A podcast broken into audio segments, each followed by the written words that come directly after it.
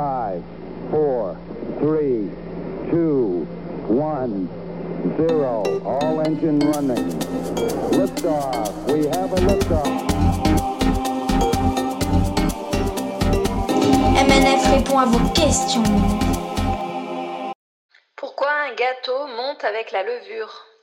L'ajout de la levure dans un gâteau déclenche lors de la cuisson des réactions chimiques qui libèrent du dioxyde de carbone sous forme de bulles de gaz restant emprisonnées dans la pâte.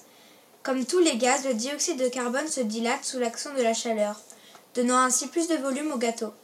Hum, il a l'air bon ce gâteau, il est bien gonflé.